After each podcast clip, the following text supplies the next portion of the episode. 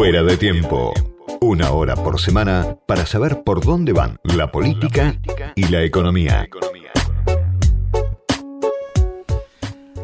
A casi tres años de asumido el gobierno de los Fernández del Frente de Todos, con los datos de esta realidad que vemos tan dura para mucha gente, que están muy presentes obviamente sobre la mesa, ¿pensás que el Frente de Todos estaba destinado a ser esto que es, a tener estos resultados?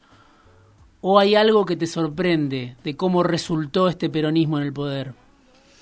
Mirá, yo no subestimo a Cristina Fernández de Kirchner. Mm. Si hay algo que no hago es subestimarla y creo que ella sabía quién es Alberto Fernández, como Mm. ahora sabe quién es Massa y qué significa poner a Massa a dirigir la economía del país, un hombre claramente identificado con la Embajada de Estados Unidos, eh, un hombre totalmente alineado con, con Estados Unidos y que obviamente si la clave del país es que está atado el Fondo Monetario y pones un personaje con esas características, el resultado va a ser que el presupuesto 2023 sea totalmente subordinado al pago al FMI.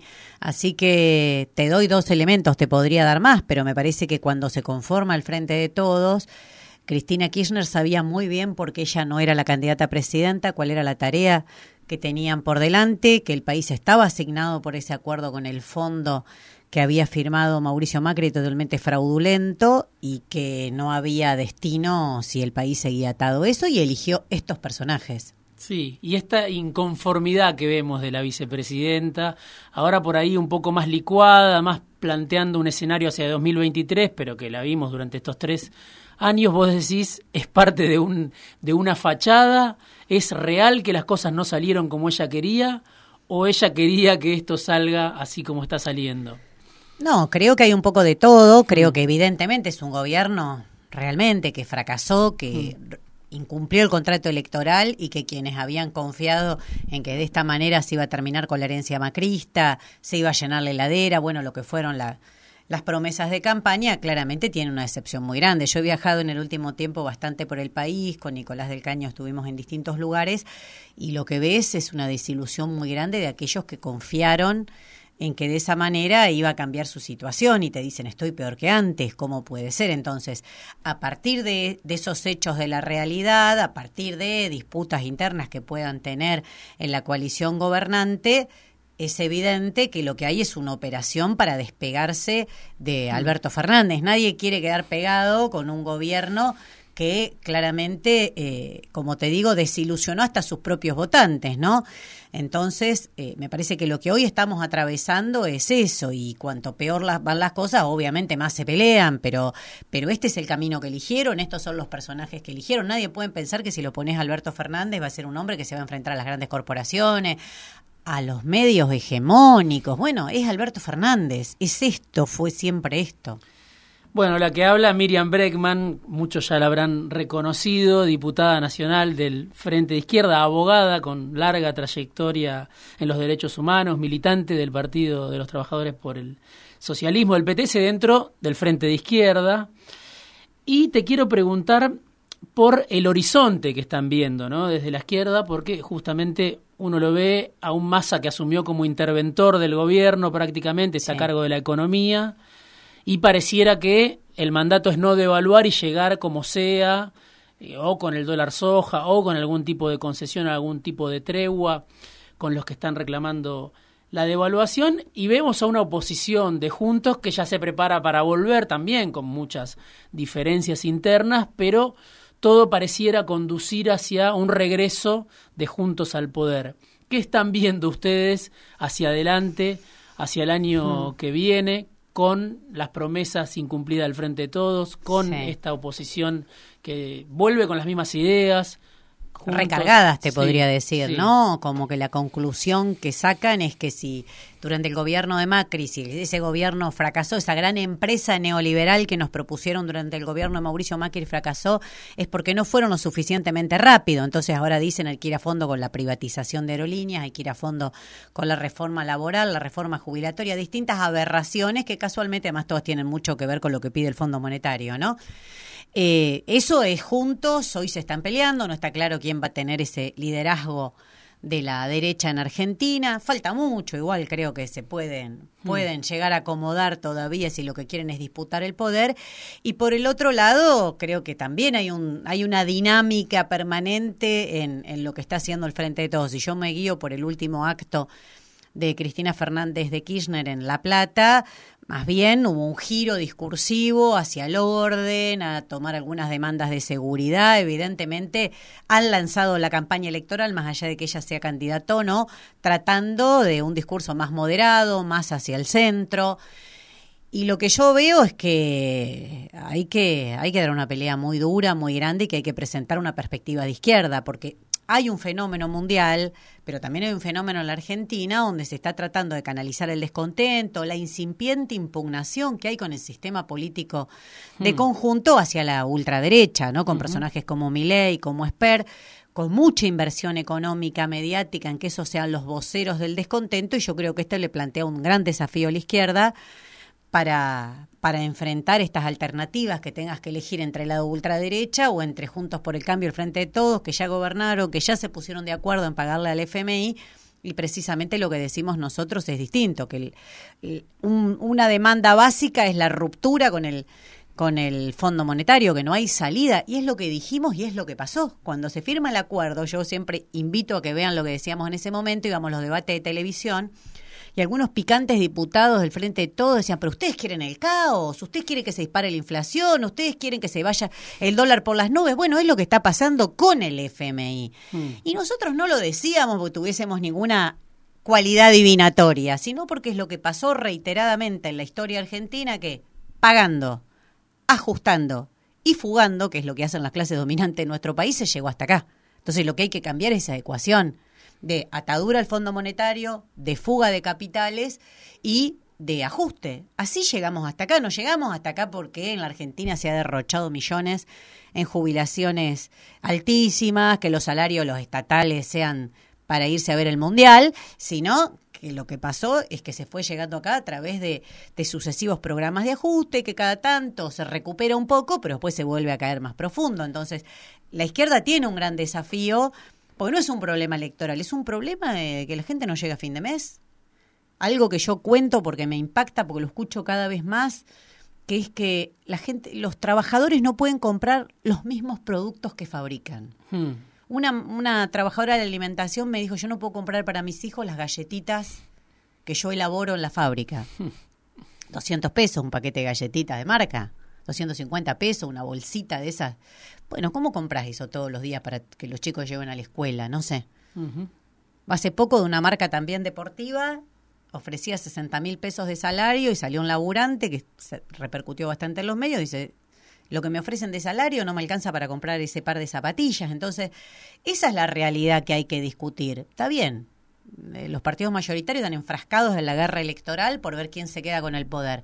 Me parece que a la izquierda le corresponde presentar una alternativa de clase distinta, independiente, para disputar en ese lugar y para verdaderamente señalar que hay otro camino. Leía un artículo que escribiste, una nota en los últimos días que habla de la polarización asimétrica y algo de lo que decías es la idea de que la rebeldía se volvió de derecha que se viene repitiendo es poco feliz, ¿no? Y que favorece un poco la legitimación de, de mi ley. Por ahí fui muy sincera, dije lo que pensaba. Sí, bueno, hay un libro, obviamente, sobre el tema que tiene ese título, La rebeldía se volvió derecha, pero en general es algo como que, que se viene repitiendo de, bueno, ya la izquierda o los progresismos no tienen nada de rebeldía, nada para ofrecer, y viene la, la rebeldía desde la derecha. Eh, ¿Por qué decís que es, que es un error o un favor que se le está haciendo a los Milei, digamos? Es un favor enorme. Yo creo que los progresismos volvieron en esta segunda oleada. Eh, García Linera le dice liderazgos administrativos, ¿no? Que es cruel decirle a un líder que se cree líder popular o eh, liderazgo administrativo me parece que es terrible, pero lo que estoy segura es que describe bastante bien ¿no? lo que han sido estos esta, esta segunda oleada de gobiernos progresistas que son claramente mucho más moderados, incluso con Lula gana en Brasil con una alianza muy, muy moderada con sectores de la centro derecha, etcétera, etcétera. Entonces, sí que hay una identificación de estos gobiernos con el statu quo, porque pensá lo que pasó en Argentina. No es que Alberto Fernández gana con Cristina Fernández, con Sergio Massa y dicen, Buah, se terminó la herencia macrista, pateamos el tablero. Lo que hicieron es administrar lo que había dejado el gobierno ultra neoliberal de Macri, entonces hay una continuidad. Eso hace que sean vistos como el statu quo. Yo en eso coincido. Mm. Y que aquellos que lo critican fuertemente son vistos como que se ubican por fuera. Ahora, rebeldía no es. La, la, verdad es que los proyectos como los de Miley y demás lo que quieren es al revés, es volver a un orden mucho más conservador, que con formas un pelo un poco despeinado, mucho grito, diciendo que van a quemar cosas. Yo no los vi quemar ni prender un cigarrillo, qué sé yo, ¿viste? Vienen Congreso, se están al lado nuestro. La verdad que no veo eso. Gente que no participa ni en una comisión a dar un debate. Si vos tenés las ideas tan claras, te sentás y debatís con todo el mundo. Tampoco los veo, o sea, bastante limitado en cuanto a expresión de ideas políticas, salvo en un programa de televisión amigo donde vas, gritas, decís que vas a quemar todo y nadie te dice nada. Si yo voy al mismo programa y digo voy a quemar esto, voy a quemar lo otro, capaz que es que tengo un patrullero esperándome en la puerta, ¿no? Bueno, por eso te digo, tiene mucho de armado y yo me, me refiero a eso, es una gran concesión ponerle la palabra, eso no es rebeldía. Si vos escuchás profundamente sus ideas, son una reforma laboral a lo Margaret Thatcher, ¿no? Es un volver a Reagan y Thatcher. Si vos escuchás, quieren terminar con las jubilaciones, quieren terminar con la educación pública, dolarizar la economía. ¿Qué rebeldía es eso? Eso es darle a al gran capital financiero, los sectores más concentrados de la economía, lo que vienen pidiendo desde la dictadura militar. De hecho, es el origen del genocidio que llevan adelante la dictadura militar es para implementar ese programa económico. De hecho, ley lo dice, dice que su ídolo es caballo. Hmm. Bueno, llamar rebelde a eso. Ahora, si gritar ese rebelde, pues yo gritemos todos, pero me parece que hay una concesión y que ha cumplido un rol en que muchos pibes, muchas pibas miren eso como rebelde, entonces tiene consecuencias. Esta semana, bueno, se conocieron los datos de inflación, volvió a subir el dólar, es una semana complicada para el gobierno en lo económico, tenés una inflación que ya está corriendo al 100% interanual, sobre todo en lo que tiene que ver con la canasta básica alimentaria, que es la denominada inflación de los pobres, tenés obviamente eh, la falta de dólares que se empieza a sentir, la presión devaluatoria, y en el marco de esa crisis, bueno, aparece Cristina, ¿no? En el Estadio Único de La Plata, haciendo un discurso ante una convocatoria muy importante, no solo con la cámpora, si bien la cámpora estaba ahí en el, en el paravalancha, estaba también el peronismo tradicional, incluso parte del peronismo antikirchnerista, históricamente antikirchnerista, albertista hasta hace cinco minutos, y Cristina habló mucho, obviamente, como siempre, eh, tenía una convocatoria y una, y una platea que la seguía con mucha atención, pero quizá la novedad, lo único que me parece, o lo más llamativo, lo nuevo que le incorporó a este discurso,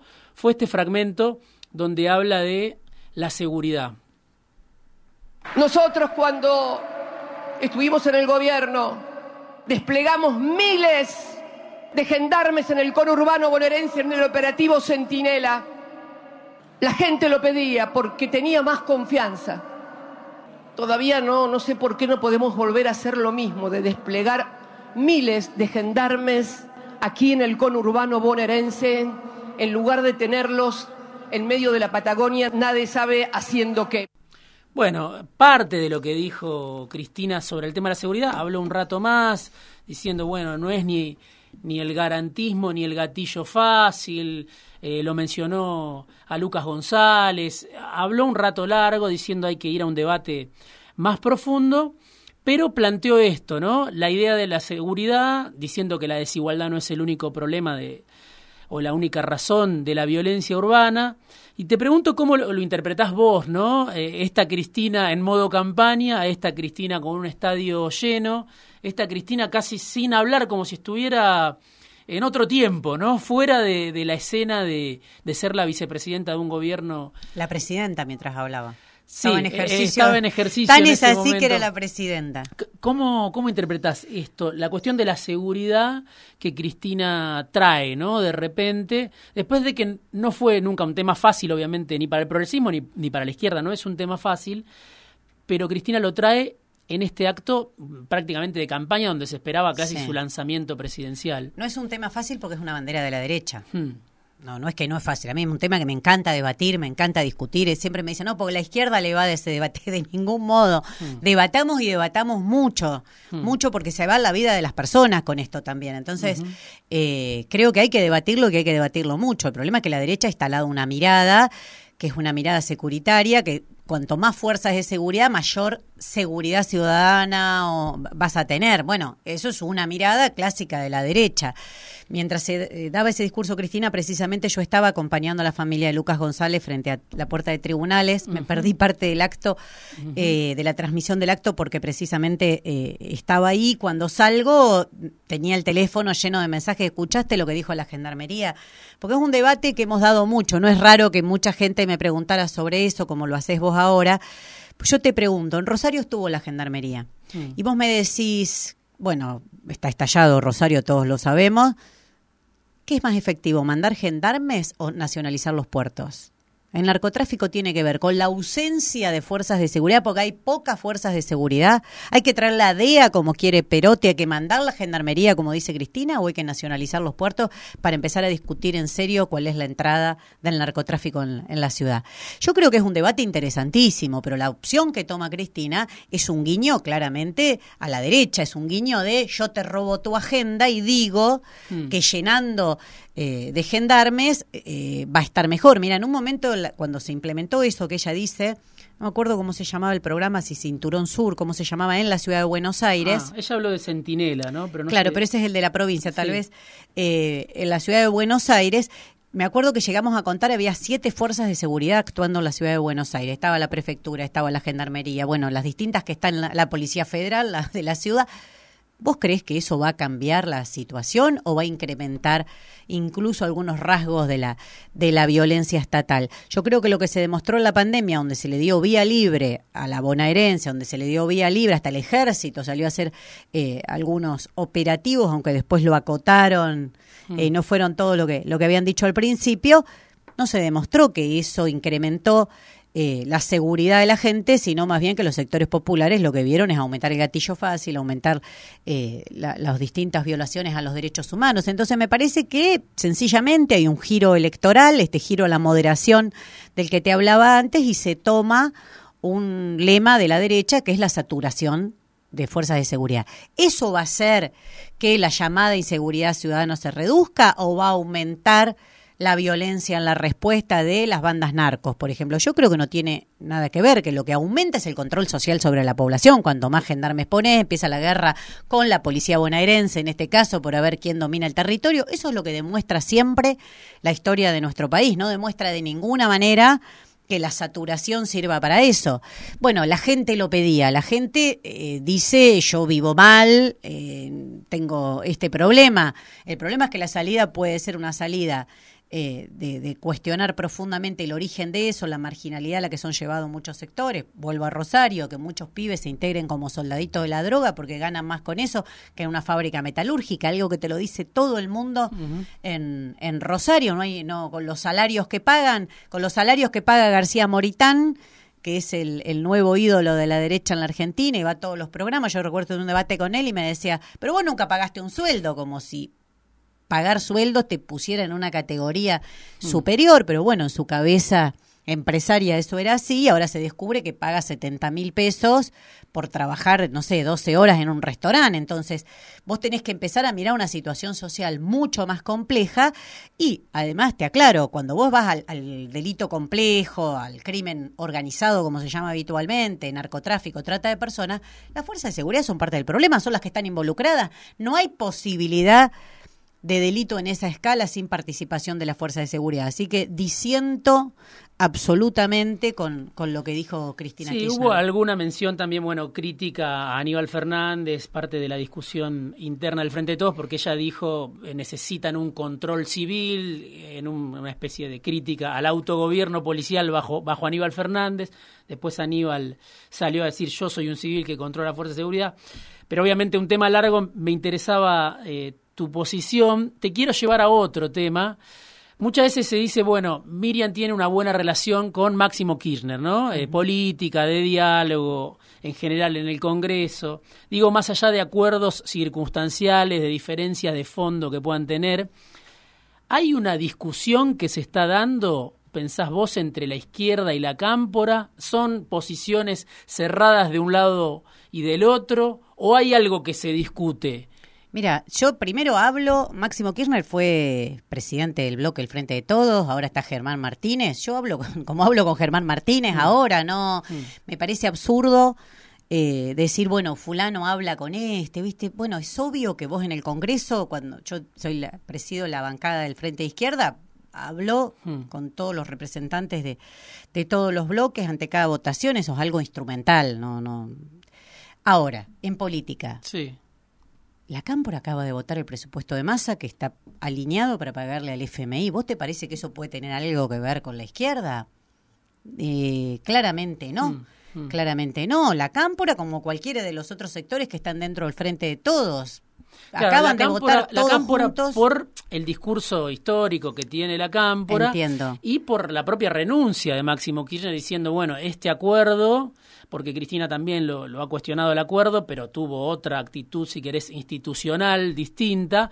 Máximo Kirchner renunció diciendo este acuerdo es incumplible. No, y Máximo Kirchner reconoce y lo dice habitualmente que, que es incumplible. Sí. ¿Qué es incumplible? Por eso, pero hay una discusión entre la izquierda y la cámpora en, temas como ese, por ejemplo, o es una discusión que no tiene sentido dar. Eh, muchas veces sí vemos, eh, en el caso de Máximo Kirchner, eh, algún comentario donde él dice, bueno, los compañeros de la izquierda, o sea, no hay un macartismo, no se ve un macartismo de parte de él, se ven sí como guiños buscando interpelar a cierta Se ve que hay otros macartismos, para que eso llame la atención, se ve que hay bastante que hay bastante macartismo. Pero él no lo hace, pero al mismo tiempo no se sabe si hay algún tipo de coincidencia. Mira, eh, eh, te acabo de dar el eje de la política del Frente de Todos. Mm. Hoy el eje de la política del Frente de Todos, en un acuerdo conjuntos por el cambio, en eso no hay diferencias, es pagarle al Fondo Monetario, es alinear toda la economía, por ende los destinos de la educación, de la salud, de la discapacidad, todos los sectores donde están recortando para pagarle al FMI. Es, ese es el eje central de este gobierno. Mm. Por eso está la situación económica y social como está. La Cámpor es parte de un frente de todos que acaba de votar eso en el Senado y en la Cámara de Diputados. Eso no puede tener nada que ver con nosotros. Nosotros claramente decimos que hay que enfrentar eso. Claramente decimos que hay que enfrentar eso. Es el eje de lo que hay que enfrentar. De hecho, estamos proponiendo con mi partido hacer un encuentro nacional de trabajadores y trabajadoras para unir las fuerzas que hoy están peleando, pero que están dispersas. Porque si vos pensás toda la lucha enorme que viene habiendo en el sector de la salud. La ciudad de Buenos Aires ahora se empezó a replicar en Córdoba, en Santa, Esta semana, ¿no? en Santa Fe, en la provincia de Buenos Aires. Se consiguió el aumento que estaban reclamando los residentes claro, en la ciudad. Claro, hoy el otro día hablábamos en la plaza, el, día jueves, creo que fue la movilización, hablábamos en la plaza con médicas del de, Hospital Posadas. Una médica eh, que trabaja en la terapia intensiva del hospital, 20 años de antigüedad en el hospital, cobra 160 mil pesos por mes. Entonces, eh, cuando nosotros decimos que es incompatible pagarle al FMI y atender la salud pública, estamos hablando de eso. Es incompatible, es totalmente incompatible. Bueno, la izquierda cree creemos que hay que unir fuerzas para pelear contra eso y que en el terreno electoral también hay que dar una pelea y una alternativa clarísima, que no es me gusta el acuerdo, no me gusta el acuerdo, pero esto lo voto. No, no, no, lo nuestro es contundente es contundente. Hay que romper con el Fondo Monetario porque no hay salida para las mayorías populares y es lo que se está viendo es lo que se está viendo. Y creemos que en esta eh, instancia estuvo la enorme lucha del Sunda, mira que tenían todo en contra, ¿eh? le jugaban no solo las patronales que estaban involucradas, sino que el Ministerio de Trabajo, el Ministro de Economía, todos en contra, se organizaron, salieron a la calle, se reunieron en asamblea y lograron eh, una, que la lucha triunfe. Entonces vemos que hay distintas señales de peleas muy duras, pero que están aisladas. Por eso creemos que al revés, de la rosca parlamentaria, lo que hay que hacer es darle mucho peso a unir todo eso, a coordinarlo y mostrar una fuerza social potente para enfrentar lo que está pasando, porque si no, las consecuencias las van a pagar los trabajadores y las trabajadoras. No es que esto lo va a pagar fulanito de tal y alguno se quedará sin ser candidato. Si tiene muy mala suerte Alberto Fernández, le cargarán toda la culpa a él y el resto capaz que zafa. Pero las consecuencias de esto se viven en la piel se viven en la pobreza que hoy tienen los pibes de la Argentina, se viven en que no llegás a fin de mes. No podemos mirar todo el punto de vista de la rosca por arriba, viste, como si fuese cosas que no tienen nada que ver con la gente. Vos bajás un cachito, empezás a hablar y hay un, viste, un ánimo terrible, porque te dicen, yo no puedo llegar a fin de mes. Esa creo que es la frase que más escucho junto con otra, que me asombra mucho, que es, tengo tres trabajos, tengo dos trabajos y tampoco llego. Hmm porque al revés de lo que quieren meter todo el tiempo, esta ideología, viste que acá en este país a nadie le gusta laburar, bueno, eso es un delirio. Las familias laburadoras no ven a sus pibes porque están todo el día de un laburo en otro y los dejas de la escuela y lo va a buscar el otro papá y lo tenés que estar todo el día a los saltos. No sé qué te cuento a vos, porque los periodistas creo que son uno de los grandes sectores que hoy están viviendo eso de tener tres, cuatro empleos mm. para tener un salario parecido a algo digno que alcance.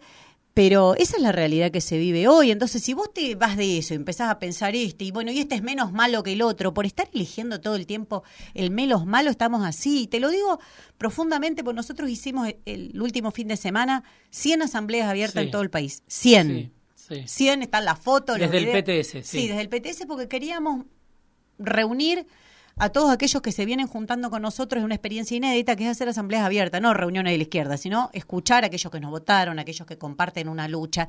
Y te digo que desde los compañeros de Huatre en Jujuy que vinieron, los vitivinícolas de Mendoza que vinieron en Mendoza, la gente con la que yo me reuní en Cava, yo estuve en la comisión de salud, había de distintos hospitales, más o menos lo que escuchás es lo mismo y no tiene nada que ver con todas estas roscas y el sufrimiento que los funcionarios nos quieren hacer vivir por ello. Yo no sufro por los funcionarios. ¿Y qué discute la izquierda hacia adelante? ¿no? Y con esto ya se me, se me va el programa, porque justamente ustedes lanzaron la candidatura presidencial, la tuya, la de Alejandro Vilca, que también estuvo acá en el programa. Bueno, algunos están pensando ya en una discusión hacia adelante, ¿no? Las propias asambleas, el, el Frente Izquierda no es solo el PTS, es el Partido Obrero, hay otras fuerzas más chicas. ¿Qué están discutiendo hacia adelante que también parece que se está discutiendo bastante dentro del Frente Izquierda? Y empezaron las discusiones electorales y ahí también siempre hay mucha discusión. No me asusta, me parece que es lo, lo normal. El Partido Obrero también anunció sus voceros, el MST sus precandidatos. Nosotros pusimos precandidatos a disposición del Frente Izquierda con la suficiente antelación como para dar esa pelea. ¿Por qué? Porque a la izquierda le cuesta muchísimo. Mm. Le cuesta muchísimo, no es que, viste, sacás un video, decís tal va a ser el candidato y al día siguiente toda la población se enteró. Nosotros no tenemos casi participación en los grandes medios de comunicación, muy poca, muy poca. No tenemos, amigos en los grandes medios, o sea, peleamos todo desde abajo con mucho pulmón y en los lugares como este programa u otros que te dan un espacio que vos podés venir y contar tus ideas y cuáles son tus propuestas. Entonces nosotros hicimos una jugada audaz que es ir a una renovación de candidatos, que fue propuesta del propio Nicolás del Caño, que dijo, bueno, ahora eh, que avancen en esta, en esta candidatura Miriam, Alejandro, y después de un congreso partidario lo decidimos anunciar porque nos parecía que es la mejor manera de ponerlo en discusión en FIT y ir construyéndolo. Y ahora, bueno, discutiremos con el resto del frente de izquierda, podemos usar las pasos, podemos no usarlas, pero tenemos todo abierto para construir lo central, que es que haya una clara referencia política independiente. Yo creo que el Frente Izquierda se ganó ese lugar. Fuimos la tercera fuerza electoral en las últimas elecciones a nivel país, porque eso tampoco muchos se conocen y se sabe, con 25% empatando el segundo lugar con el peronismo en Jujuy. Una elección muy buena, hacía 20 años que no había un diputado o una diputada por la ciudad de Buenos Aires y yo obtuve mi, mi banca, Nicolás del Caño, la elección más alta de la izquierda en el conurbano bonaerense. Es decir, eh, todo eso tiene que estar puesto al servicio de seguir construyendo una clara alternativa de independencia de clase, porque ante tanta confusión, tanto discurso, viste, que te hacen elegir este no, porque este... Entonces, yo creo que más que nunca se necesita eh, dar esa pelea también en el terreno electoral, a la par de que seguimos participando en todas las peleas, y te digo, tenemos propuestas como la que te acabo de decir de un encuentro nacional, para, si es posible, llenar un estadio, sería como pero en un lugar donde todos los que están peleando tengan un lugar de participación y que ninguna pelea más se dé en forma aislada, sola, descoordinada. Creo que tenemos un desafío muy grande por delante. Miriam Breckman, diputada nacional del Frente de Izquierda, militante, abogada de derechos humanos, militante del Partido de los Trabajadores por el Socialismo. Gracias, Miriam, por venir por esta favor. tarde afuera de tiempo.